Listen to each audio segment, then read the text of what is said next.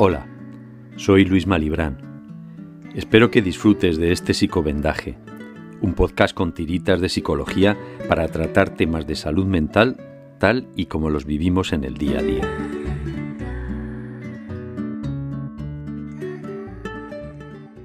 Abrimos nuestro estudio a Luis Malibrán, un hombre apasionado por la psicología y por ayudar a la sociedad a través de esta ciencia que ofrece claves muy importantes para superar las adversidades de la vida y sobre todo ser feliz. Buenos días Luis, ¿cómo estás?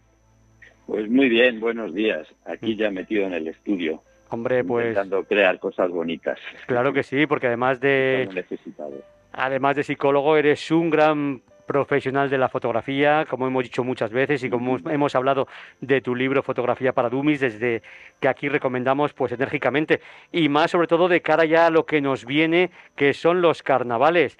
Y qué mejor forma de recordar los carnavales que con una excelente fotografía. Y si a alguien le gusta, pero dice, ay, no me he decidido nunca, no sé, sí que tengo tiempo, pero pero no sé cómo, cómo empezar, pues que se compre el libro de Luis Malibrán, Fotografía para Dummies, y que empiece con él, que va a ser tremendo lo que va a aprender y lo fácil que lo va a ver, porque Luis se lo pones facilísimo, ¿eh? Me alegro. Hombre, lo de la comunicación también ha sido parte de mi oficio mucho, tiempo. Pues el hecho de dar clases y tratar de, de animar a la gente a que se atreva a expresarse, pues mira, es una práctica que es un privilegio poder tener y disfrutar efectivamente. Hoy vamos a hablar en nuestro programa dedicado a la psicología, pues cómo nos cambia la vida cuando las personas se jubilan, qué significa para que nuestros cuerpos y nuestras mentes pues este cambio de hábitos que es dejar de trabajar, dejar de tener esa presión con el jefe, con el trabajo, con sacar las cosas al día y que todo eso llega un momento que dice, se para y ahora qué hago. Luis, un tema muy importante, ¿no? Sí, fíjate que, muchas personas en, otros programas han llamado preguntándonos sobre eso. Es que me acabo de jubilar y me ha cambiado la forma de ver las cosas. Es lógico, o sea, es uno de los cambios más importantes que tenemos en nuestra vida junto con otros, ¿no? No quiere decir que sea un problema, ni mucho menos, ¿no? Ni que sea una situación patológica. Lo que ocurre es que cuando tenemos esos cambios tan grandes, que cambiamos nuestra forma habitual de empezar el día, de acabarlo, de, afrontar responsabilidades que a veces nos estresan y de repente dices, ¡guau! Vacaciones, maravilloso, ¿no? Es como la primera fase, ¿no? Como una especie de vacaciones eternas o luna de miel, ¿no? Pero luego, pues poco a poco vamos bajando a la realidad, vemos que te cansas de esa cosa que antes te apetecía tanto hacer jubilado, eh, no cumples con todos los objetivos, ah, voy a tocar la guitarra, y bueno, pues te cansas también de tocar la guitarra porque tienes que aprender, hay una disciplina, o tus amigos están liados y no les puedes ver tanto como quieres. Entonces da la sensación, hay como un momento ahí de desajuste, que dices, ahí va, pues esto no es como me lo imaginaba. Y entonces ahí es donde hay que empezar a planteárselo como que ha ocurrido algo importante que tienes que reestructurar y que tienes que tener en cuenta para que lo puedas disfrutar, ¿no? Así es, así es. Porque yo pienso que la jubilación es pues quizás una de las épocas más bonitas. Hay quien le llama la edad de plata, donde tienes todo el tiempo para disfrutar de lo que realmente te gusta. Pero ¿cómo enfocarlo de una forma que sea constructiva, que te llene, que te haga feliz? Pues hombre, lo, ideal es eh, tener en cuenta que, que es algo que nos hemos merecido. Cuando llega la jubilación es porque te lo has trabajado mucho y, es algo como un premio, ¿no?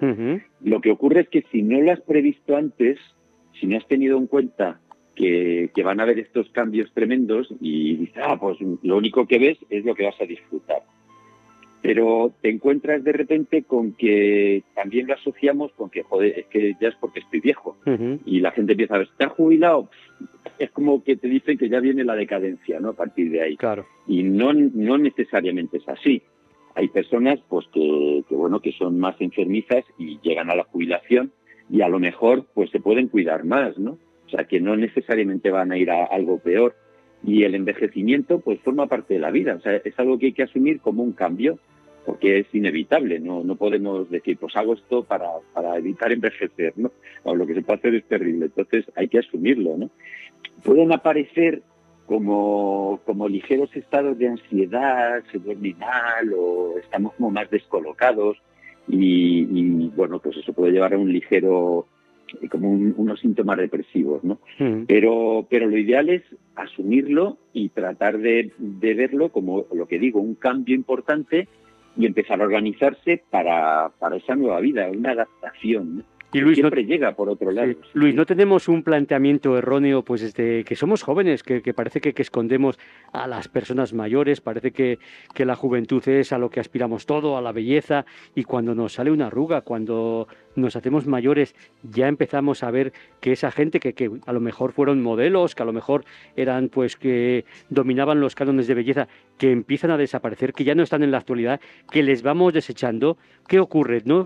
¿Cómo se podría resolver este problema para que de alguna forma todos sepamos que esto llega y que hay que asumirlo y cómo no, que hay que defenderlo.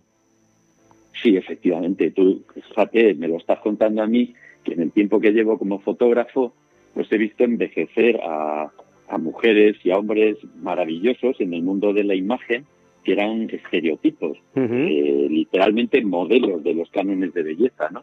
Y que con el tiempo, pues ahora algunos han llegado a ser amigos o amigas y, bueno, pues tienen hijos, han cambiado, ya no pueden dedicarse a esa profesión, pero los que mejor lo llevan son los que eh, dicen, pues qué bonito lo que viví, qué maravilla la gente que he conocido y eso me sirve para que ahora que no lo puedo hacer tenga un abanico más amplio de relaciones. Algo, fíjate, por ejemplo, eh, por compararlo, cuando somos jóvenes en psicología una cosa que se dice de esa etapa de la vida es que asumimos riesgos de una forma muy loca, ¿no? Muy, muy ilógica. Cierto, cierto. Eh, sin embargo, cuando somos más mayores, nos lo podemos tomar todo con más calma, meditarlo con más sabiduría, más tranquilidad. Eh, somos, estamos dispuestos a aplazar el, premio, a saber, bueno, pues eh, voy a hacer esto porque sé que dentro de unos meses voy a tener un premio de joven. Esa histeria y esa locura por conseguirlo nos tiene en, sin vivir continuo, ¿no? Entonces hay que apreciar esas cosas. La, vejez tiene ese punto de decir, vale, es que me voy a sentar una tarde entera a leer un libro y no hacer nada más y lo voy a disfrutar como nunca y te metes en un mundo de imaginación.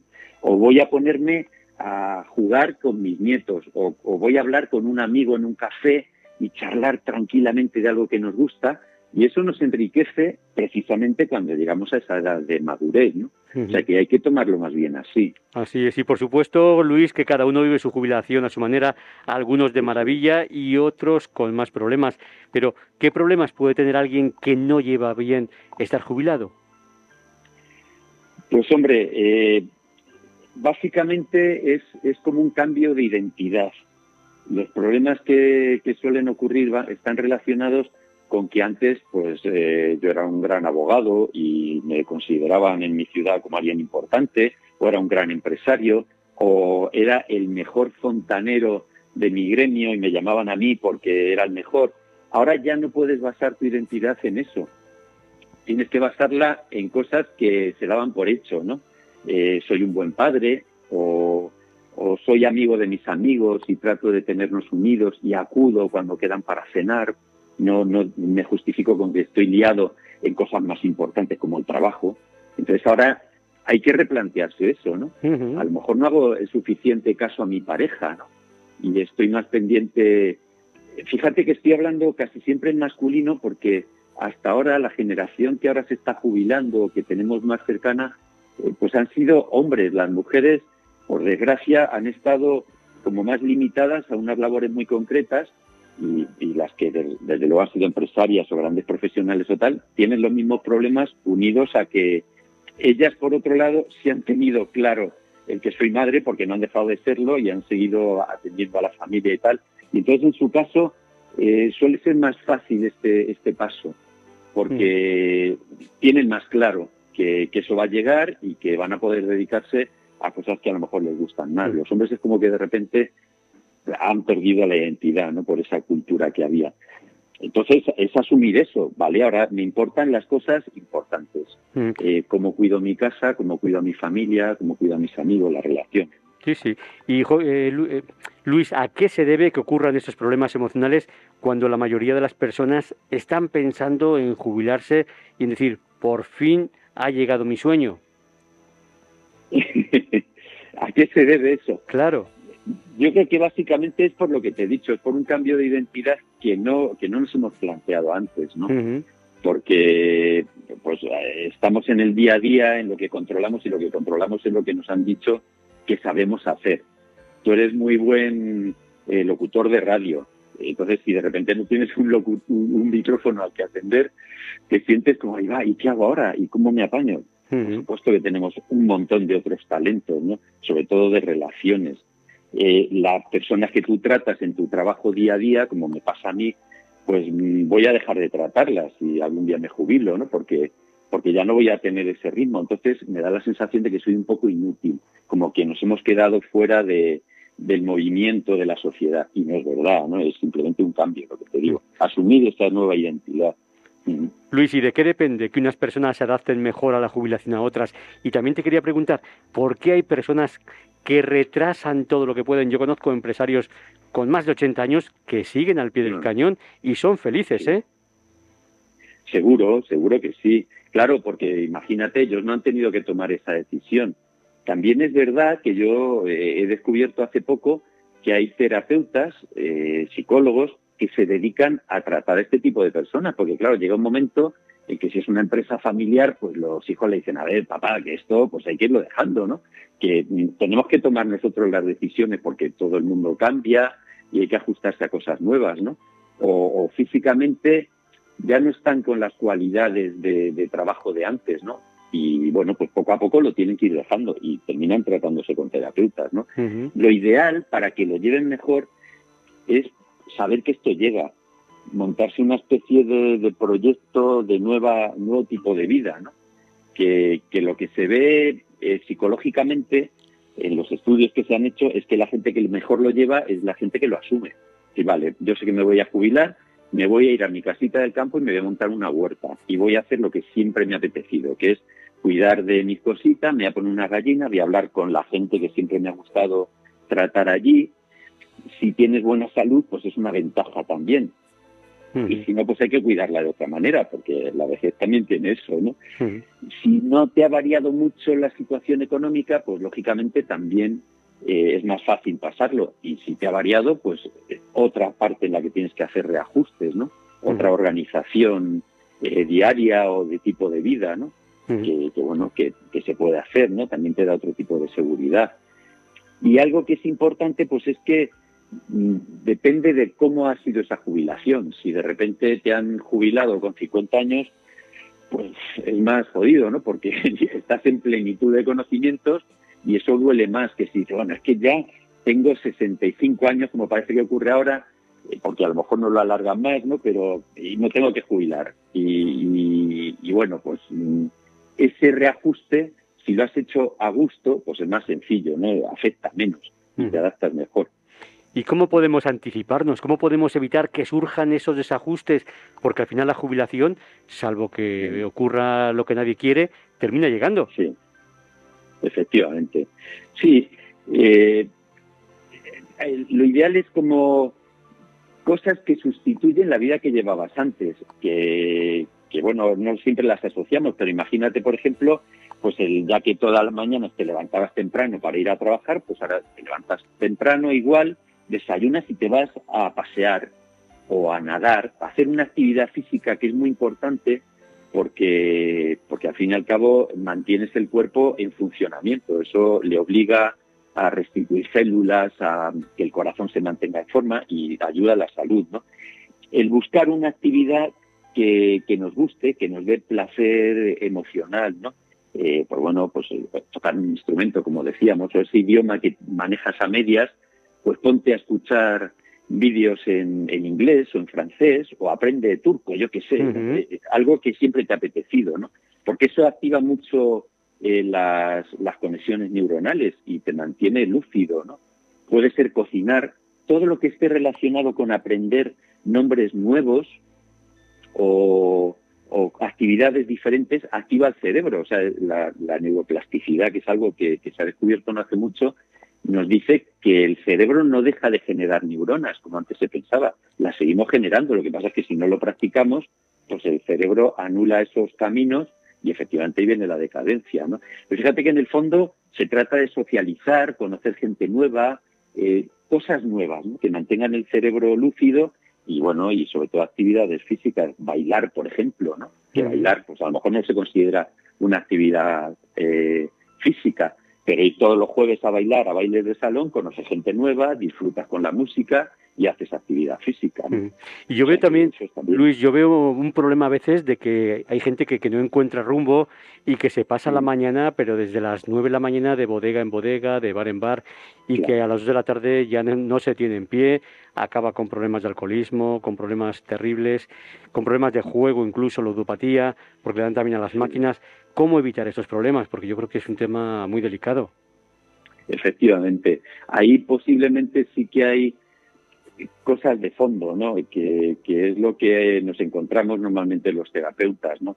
Que, que eso es simplemente un síntoma, una manifestación de que hay otro problema por debajo, problemas de socialización, gente que, que no tiene una pareja o que no tiene amigos, no tiene relaciones eh, auténticas y placenteras con las que poder compartir estas cosas, ¿no? Hay centros, por ejemplo, pues estos centros de mayores que se dice, en los que posiblemente encuentran alguien parecido a ellos que les puede compartir esas cosas, incluso profesionales que les pueden ayudar a decir, vale, pues mm, vamos a ver, vete a ver a este especialista que te va a explicar cómo quitarte una adicción o cómo llevar mejor un, inicio de depresión a lo mejor o algo así, ¿no? Entonces, pues esos centros que parece lo que decía al principio, ¿no? Como que son solo para viejos. Claro. Antes pues había, claro, antes había más centros de la tercera edad. Aquí en Burgos, pues lo tenían las cajas de ahorro. Luego las cajas de ahorro se pasaron a bancos. Ya no existe, pues lo que conocíamos como caja círculo, caja de Burgos. Ahora son la Caixa, Unicaja, Ibercaja. Ahora son cajas muy grandes y han desaparecido estos centros donde esta gente pasaba la mañana, pasaba la tarde jugando a las cartas, al dominó, yo que sé, alguna cosilla que les tenía entretenidos y les tenía muy socializados. La verdad es que es un tema que, que se ha perdido. Yo no sé si esto pues eh, se puede recuperar porque me parece un tema interesante y que incluso con iniciativa privada, porque aunque los mayores, vamos a llamarles así, pues gastan menos, pero sin embargo sí que tienen poder adquisitivo la mayoría de ellos y viven, no sé, yo creo que, que, bastante bien y que se podrían plantear más este tipo de iniciativas y sin embargo no surgen. Fíjate, Sí, son estas cosas que a veces vemos en los políticos como que, que ellos no están para lo importante, ¿no? Para lo importante para, para las personas de la calle.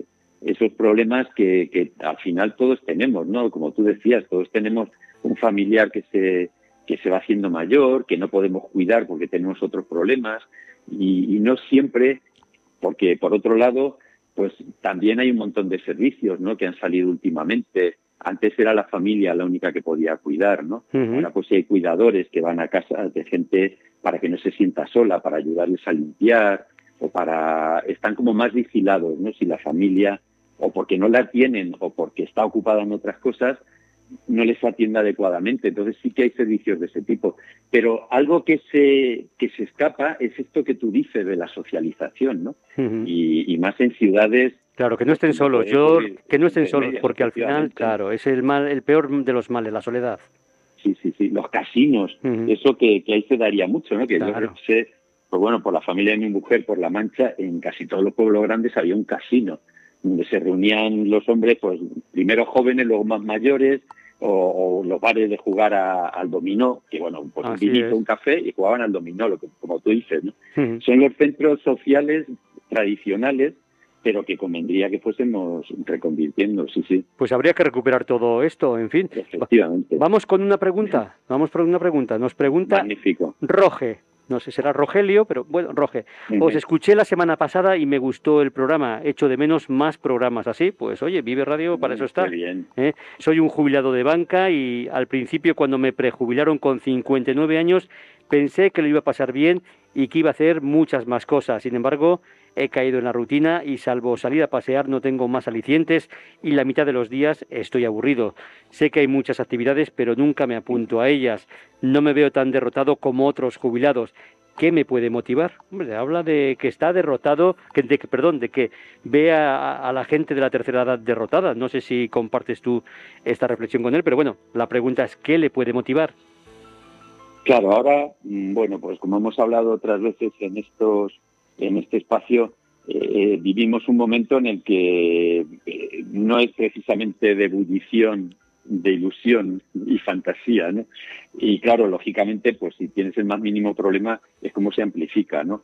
Me imagino que Roge, tal como hablábamos, si te han jubilado de una forma inesperada o que tú no has admitido o no has deseado, pues, pues es más, afecta más, ¿no? Pero lo ha planteado de maravilla.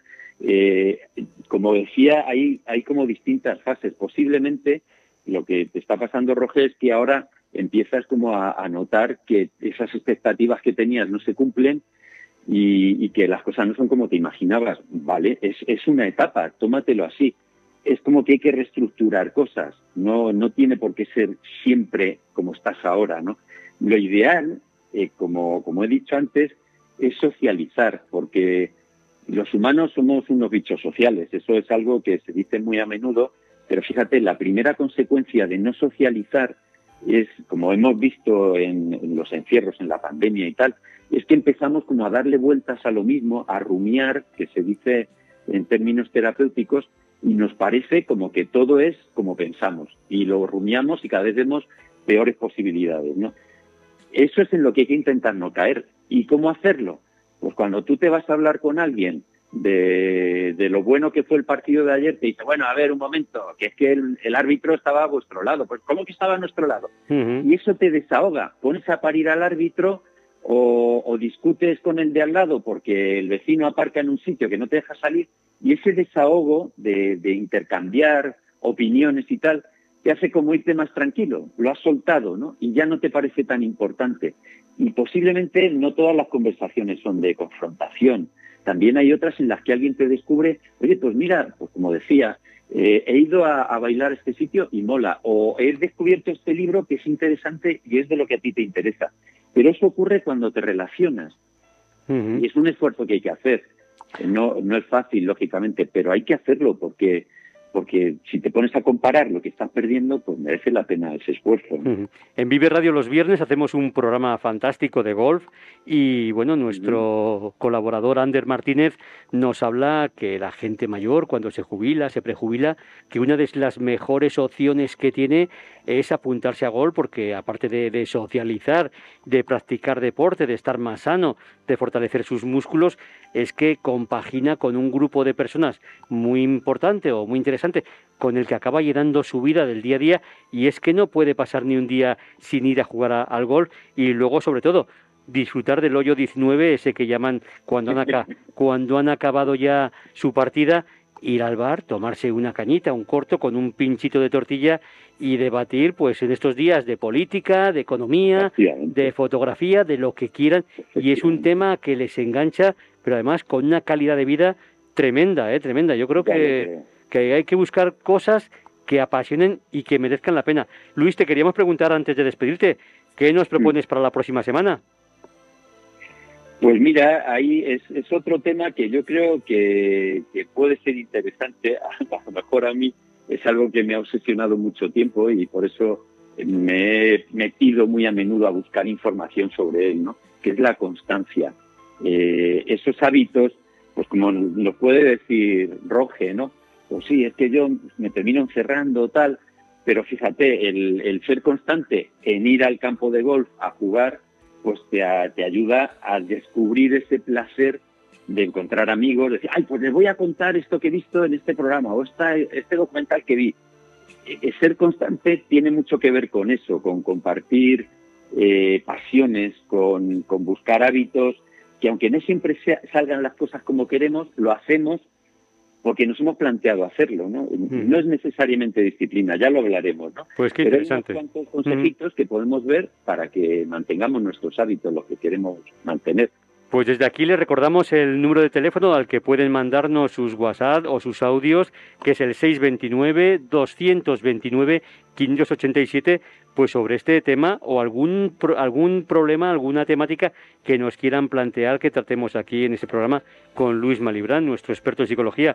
Luis, eres un fenómeno, la verdad. Lo pasamos genial contigo. Soy ¿eh? experto en psicología Suena muy fuerte, pero te lo agradezco. Bueno, bueno, los consejos que das son todos positivos, que es también otro consejo que les damos pues a nuestros jubilados, que lo vean todo de forma positiva, que, claro que, que lo podemos todo criticar, pero caemos en ese lado malo, en ese lado tóxico, en el que nos envenena y nos hace infelices. Hay que ponerse esas gafas para verlo todo en positivo. Y si alguien nos es negativo o tóxico, fuera, le apartamos, que no le queremos, que nosotros queremos gente alegre, gente divertida, gente con energía y gente con mucho optimismo que nos transmita eso, felicidad. Y fíjate, te matizo aquí en lo de ser positivo, pero ponerse a la acción. Efectivamente. No quedarse diciendo, qué bonito es todo, eh, no, yo no me voy a mover porque todo está muy bien. No. Hay que ver el lado positivo en el sentido de encontrar un objetivo que puedes realizar y ponerte a ello. Eso es lo que para lo que la positividad ayuda, ¿no? Luis, te mandamos Muchísimas gracias. Te mandamos un trofeo, un trofeo bien grande, de verdad, porque has aprobado hoy con nota. ¿Eh? La verdad es que los consejos que nos das es que son mejores que los que me daba mi abuela, que eso, como eso no, no lo hay, de verdad, eso lo recordaré siempre y lo llevo, vamos, se lo quiero transmitir a veces a mi hija y de verdad que es que es lo, mejor que tenemos y gracias por esa sinceridad, por esa entrega y que aquí no perseguimos nada, que no vendemos nada, ¿eh? que, que no estamos diciendo a la gente vete aquí o vete allí, sino que no, no, simplemente hábitos de conducta de la vida. para ser felices y disfrutar de la vida. Luis, hemos disfrutado. Gracias. Pues me alegro, un abrazo. Lo mismo, hasta luego, hasta luego. Hasta luego. Muchas gracias por la escucha y espero que te haya sido útil. Si te ha gustado, suscríbete y nos vemos en otro podcast. Chao.